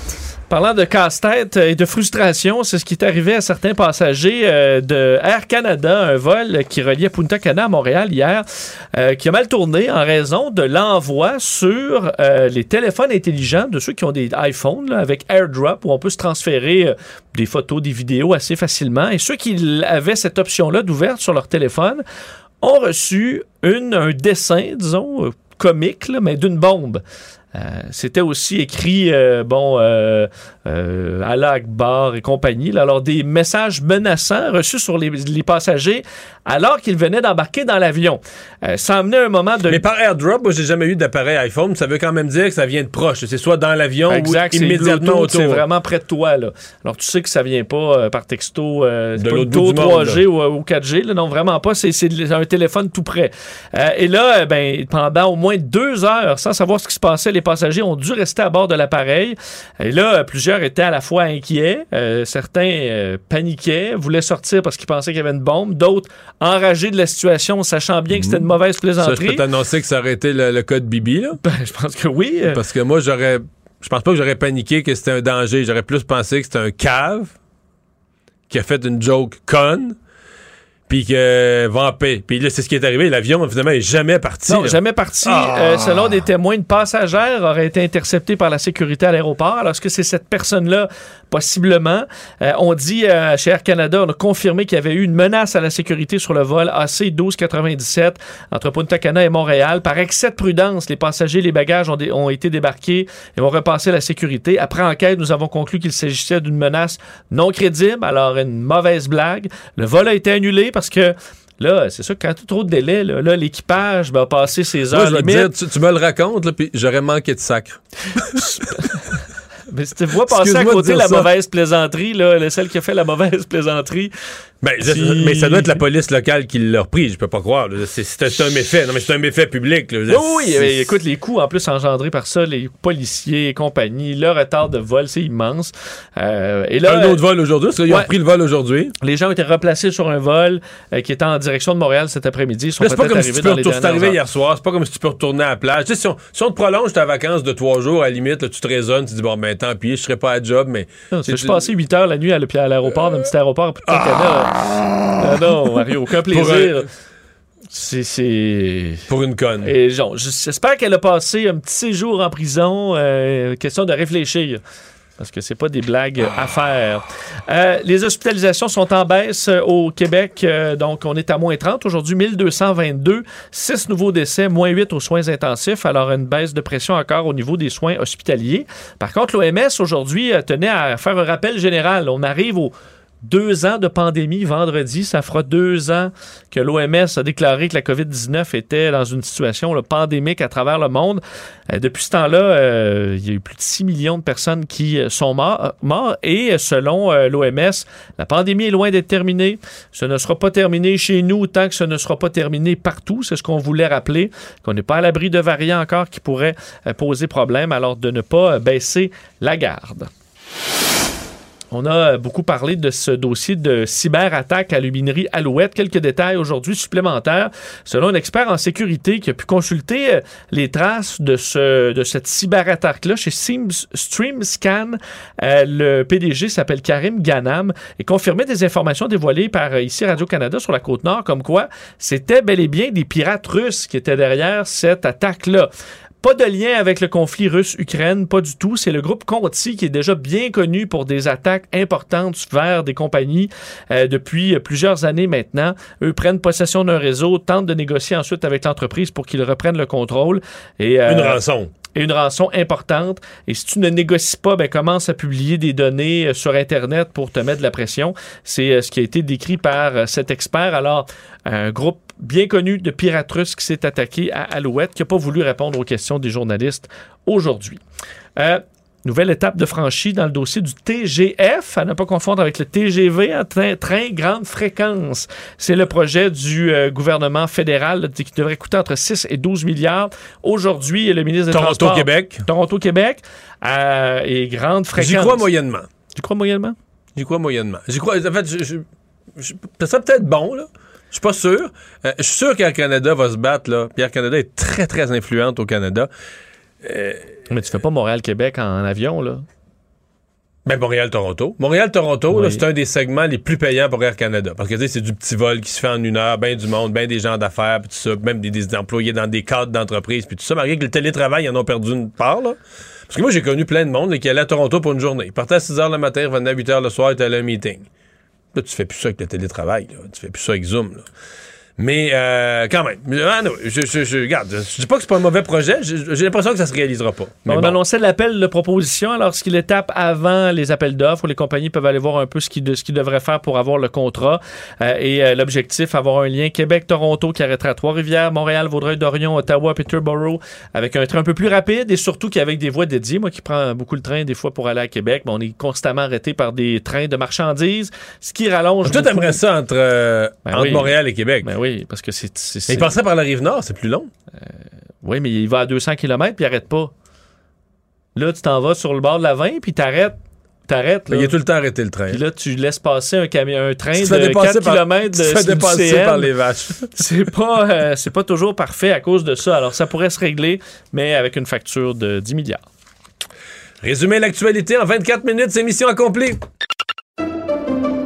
Pendant que votre attention est centrée sur vos urgences du matin, vos réunions d'affaires du midi, votre retour à la maison ou votre emploi du soir, celle de Desjardins Entreprises est centrée sur plus de 400 000 entreprises à toute heure du jour. Grâce à notre connaissance des secteurs d'activité et à notre accompagnement spécialisé, nous aidons les entrepreneurs à relever chaque défi pour qu'ils puissent rester centrés sur ce qui compte, le développement de leur entreprise. Il analyse la politique, il sépare les faits des rumeurs. Mario Dumont. Cube, Cube Radio. Cube Radio. Cube Radio. En direct à LCN. Comme tous les soirs, on retrouve Mario Dumont dans les studios de Cube Radio à Montréal. Mario, euh, d'abord, ce- réaction à ce sondage euh, mené euh, pour cette course au Parti conservateur maintenant. C'est loin d'être gagné pour Jean Charest, d'une part, mais on sait que sa candidature est... En fait, il n'est pas encore véritablement en course, lui-là. Non, il va l'être demain, par exemple. Mais c'est un sondage qui n'est pas une surprise pour moi. Aucun des deux, dans l'état actuel des choses, ne battrait Justin Trudeau. C'est un parti, le, conservateur, le Parti conservateur, c'est un parti qui est à reconstruire, à réunifier. Euh, pour l'instant, Justin Trudeau est toujours euh, bien en selle. Ben, vient tout juste, d'ailleurs, d'être réélu. Là, ça fait à peine six mois. Euh, Jean Charest serait quand même pas si fâché de ce sondage-là parce que il y avait quand même eu, surtout au Canada anglais, euh, la rumeur qu'il y avait une espèce de, de, de, de, de- Polièvre mania, là, une, une excitation autour de la candidature Ouais. de Pierre Polièvre. Alors, pour Jean Charest, on part sur un pied d'égalité. C'est un peu ce que ça dit, que ce soit un ou l'autre, euh, on part derrière euh, Justin Trudeau. Donc, euh, euh, c'est un peu le, le portrait que ça donne à ce point-ci. Mais moi, je, je veux dire, l'un ou l'autre chef du Parti conservateur va avoir tout un travail à faire euh, pour redonner là, de la crédibilité au parti, pour redonner au parti euh, ses, euh, ses lettres de noblesse. Ouais, à suivre tout ça aussi. Ça va être intéressant demain. En tout cas, rappelons-le, c'est le point de presse de Jean Charest demain où il et, lance et officiellement avant sa ça, et avant campagne. ça, Paul, à 10h30 demain matin, euh, il, sera, il sera avec moi, mon émission, hein, pour, il va donner une entrevue Ah avant, oui, de, prendre, avant de bon. prendre l'avion pour Calgary. Parfait. On entendra dès demain expliquer un peu sa vision du Exact. Canada. Euh, maintenant, l'Ukraine, hein, on en parle beaucoup, évidemment, avec tout ce qui se passe là-bas. L'OTAN n'interviendra pas euh, parce qu'on dit que c'est un conflit entre la Russie et l'Ukraine et que l'Ukraine ne fait pas partie de l'OTAN. Mais il y a l'Arctique qu'on surveille beaucoup en haut aussi. Euh, L'OTAN fait quoi dans tout ce dossier? Là? Parce qu'il n'y a pas beaucoup de soldats, il n'y a pas beaucoup de protection là-bas dans le Nord. C'est un peu l'histoire du voyage de M. Trudeau. Hein? On parle d'un soutien fort à l'OTAN, on est là. Mais plus M. Trudeau avance dans son voyage, plus on ressent d'une certaine manière, ou plus transparaît une certaine faiblesse du Canada. Euh, et c'est le cas de ce qui est des opérations nordiques de l'OTAN. Parce que là, présentement, à partir de demain matin, en fait, euh, en Norvège, il y a une opération qui n'a pas rapport avec la guerre. C'est une opération d'entraînement dans la zone polaire, donc dans la région arctique. Euh, 30 000 soldats de l'OTAN. C'est énorme comme opération, énorme. 30 000 soldats de l'OTAN. Et le Canada, Pierre, est un des pays les plus intéressés. Euh, regardez la carte là, du Canada. Il n'y a personne qui a une, une superficie aussi grande de territoire dans la zone polaire, dans la zone arctique. Alors, sur les 30 000 soldats, il y en a 10 du Canada. 10. En fait, euh, 10, c'est presque zéro. là. On- ce qu'on dit, c'est que c'est probablement quelques officiers qui sont là comme observateurs. Et, et c'est là que c'est assez gênant, là, parce que M. Trudeau Comment on dit explique oui. ça? Ben, on explique ça parce qu'on n'a pas les troupes, on n'a pas les ressources. L'armée canadienne manque de monde, manque d'équipement, manque de tout.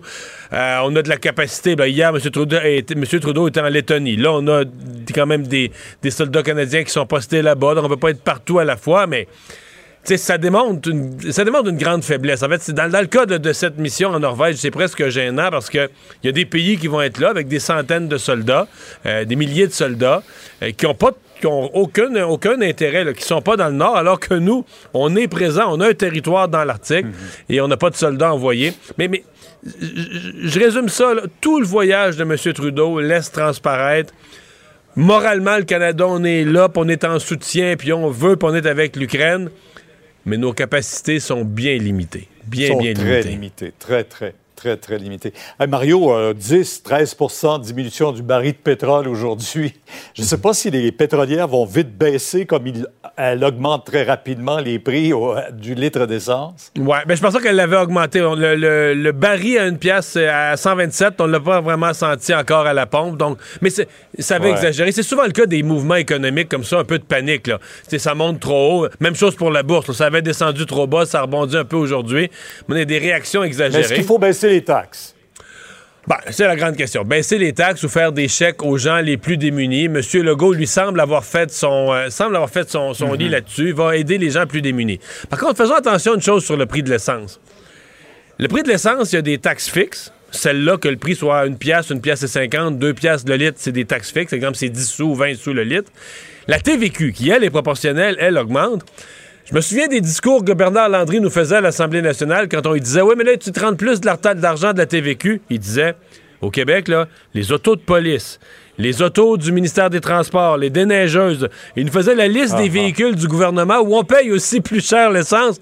Donc, le gouvernement a plus de revenus, mais a une sérieuse flotte de véhicules euh, qui fait plus de dépenses aussi.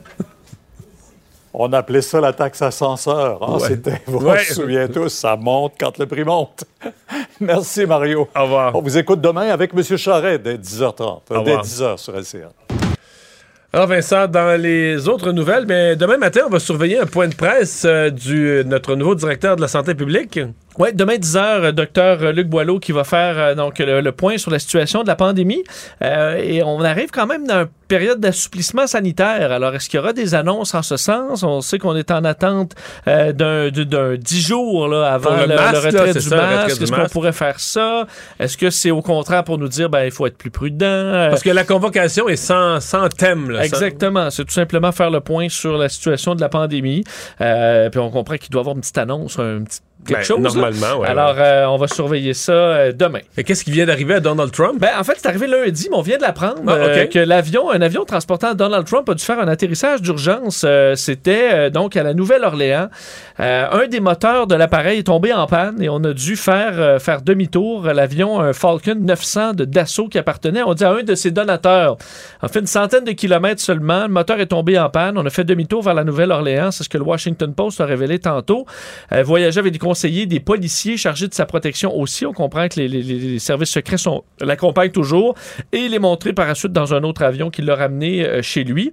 Ce que je notais, Mario, moi, ma petite analyse, c'est qu'il volait dans un Falcon 900. Ouais. Euh, écoute, c'est pas. euh, c'est un peu comme rouler pour Donald Trump dans un vieux Accord 1991. là. Ah oui?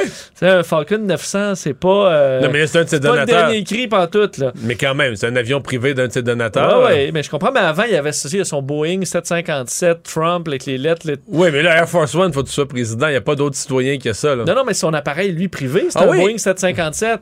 Euh, OK, lui, il avait son avion privé de oui, ce. Écoute, un gros avion, Trump avec les lettres en or. Fait que tu es en train de penser qu'il n'y a plus son avion, puis qu'il y a peut-être. Ben, euh, Je sais pas, il voyage dans des régines euh, qui appartiennent à des donateurs, là. Alors, euh, C'est drôle. c'est mon, c'est mon analyse euh, lointaine, mais, mais bon, on le salue. Merci Vincent, merci à vous d'avoir été là. Rendez-vous demain 15h30. C'est Sophie Durocher qui s'en vient. Cube Radio.